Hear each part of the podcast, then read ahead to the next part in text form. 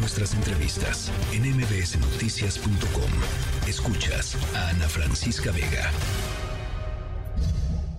Pero el gobierno va a garantizar que todos se vacunen, que todos tengan acceso. Sí, y también este, siempre hemos sostenido que el que quiera comprar vacuna y se quiera este, aplicar eh, cualquier vacuna lo puede hacer.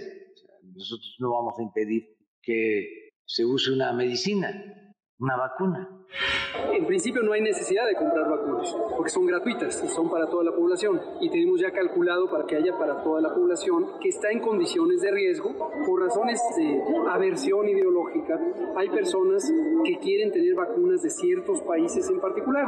Lo único que se necesita es que en COFEPRIS se analicen las propuestas que en su momento pudieran hacer las empresas farmacéuticas que quieren comercializar vacunas.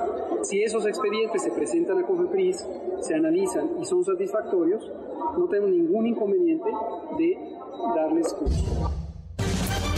Bueno, pues esa es la posición del gobierno federal, dice el presidente López Obrador, que nunca han estado en contra de que se compren vacunas este, de otras y, que se puedan traer vacunas de otros países. Dice López Gatel que es un tema eh, ideológico, lo que es total y absolutamente un hecho científico, un dato, un, hecho, sí, un hecho científico, es que las vacunas que han elegido para poner aquí en México, simple y sencillamente, no están diseñadas para atacar eficientemente las variantes de eh, COVID que están hoy prevalecientes en México y en el mundo. ¿Por qué? Pues porque son vacunas hechas pensando en la primera o la segunda variante de hace cuántos, tres años, ya, tres años más o menos, sí, así es.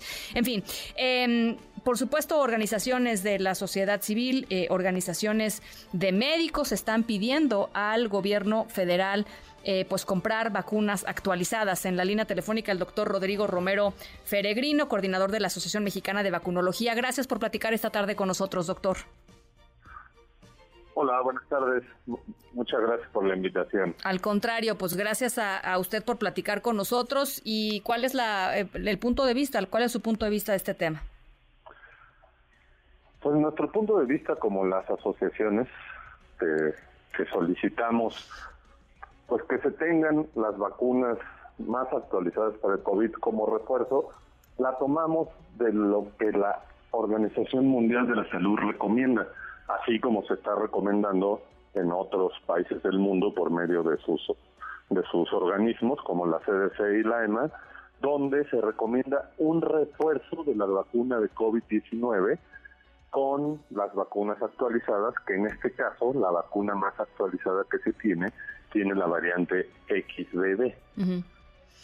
Dice el uh, doctor López Gatel que, que es pura ideología, doctor. O sea, que, que, hay gente que prefiere vacunas como la vacuna de Moderna o con la vacuna de Pfizer, pues por temas ideológicos, pero que la vacuna Abdalá o que las son perfectamente buenas para el COVID.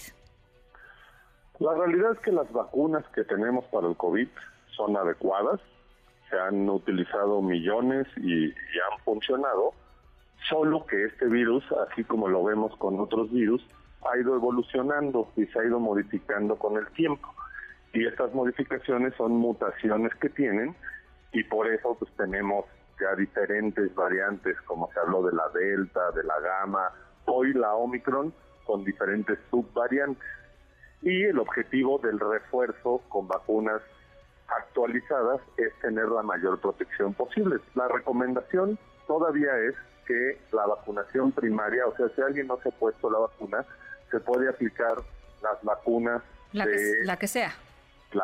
y, se puede aplicar la ancestral, la ancestral, pero para los ya vacunados se está recomendando el refuerzo con las vacunas actualizadas, como fue la bivalente, que estuvo unos meses previos, y ahorita la aceptada en algunos otros países, que es la monovalente, que tiene la variante XBB. ¿Cómo es el proceso? Eh, el, eh, escuchábamos el, los audios ahorita del presidente y del Hugo López Gatel diciendo, presidente que no tenía inconveniente de con que se compraran vacunas y Hugo López Gatel diciendo que si las farmacéuticas eh, hacen su solicitud a Cofepris, pues Cofepris tendría que analizarlo, pero que en principio no había ningún problema. ¿Esa es la, digamos, ese es el caminito para traer vacunas a México? Sí, la, la realidad es que el audio que que pusieron del presidente y del subsecretario, pues son muy buenas noticias de que se permita la entrada de las vacunas, realizando el registro normal que se realiza de cualquier vacuna, donde nuestra entidad regulatoria, que es la COFEPRIS, revisa que las vacunas son las adecuadas y que son seguras y eficaces, que es lo más importante, y se les da el permiso y, y ya el laboratorio las puede ingresar al país. Ese es el proceso para todas las vacunas que tenemos, de ah, todas. Ahora, eh, hay un tema, eh, y no sé si, si esté de acuerdo conmigo, doctor, pero hay un tema de eh, pues inequidad, ¿no? Porque yo no sé quién traiga las vacunas, vacunas que seguramente serán vendidas, pues no todo mundo va a tener acceso a esas vacunas que son las óptimas. Pues no lo sabemos todavía, como lo dicen tanto el presidente como el subsecretario, lo primero sería que tengan el registro de COFEPRIS para poderlas ingresar al país y ya que se pueden ingresar, pues las puede comprar el gobierno o pueden entrar al medio privado, pues eso ya dependerá de cómo se desenvuelva los productos ya dentro del país.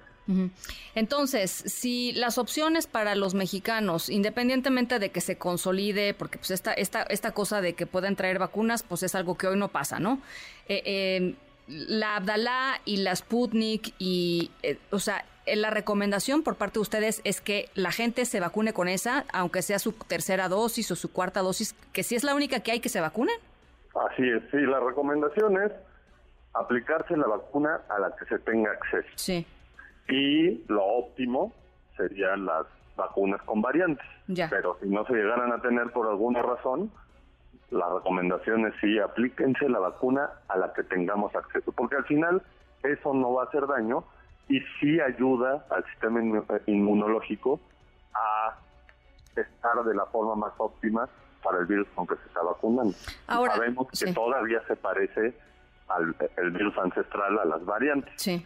Pero lo óptimo es las vacunas de variantes actualizadas. Sobre todo si alguien tiene, por ejemplo, comorbilidades, ¿no? Me estoy, me estoy imaginando, por ejemplo, alguien con, eh, inmunodeprimido o alguien que, o sea, pues los, los que hemos sabido durante los últimos tres años que son particularmente vulnerables al virus.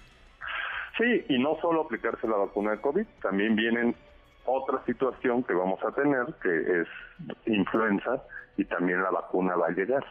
Entonces, aplicarse las dos vacunas, tanto de influenza como de COVID, para a, la, cual tengamos acceso y bueno, para estar lo más protegidos posible. Bueno, pues ahí está. Eh, eh, doctor Rodrigo Romero Feregrino, gracias por platicar con nosotros esta tarde. No, gracias a ustedes. Y cualquier duda, la Asociación Mexicana de Vacunología nos pueden escribir en la página vacunación.org o las redes sociales arroba vacunología. Muchísimas gracias, gracias por, por esos datos. Noticias.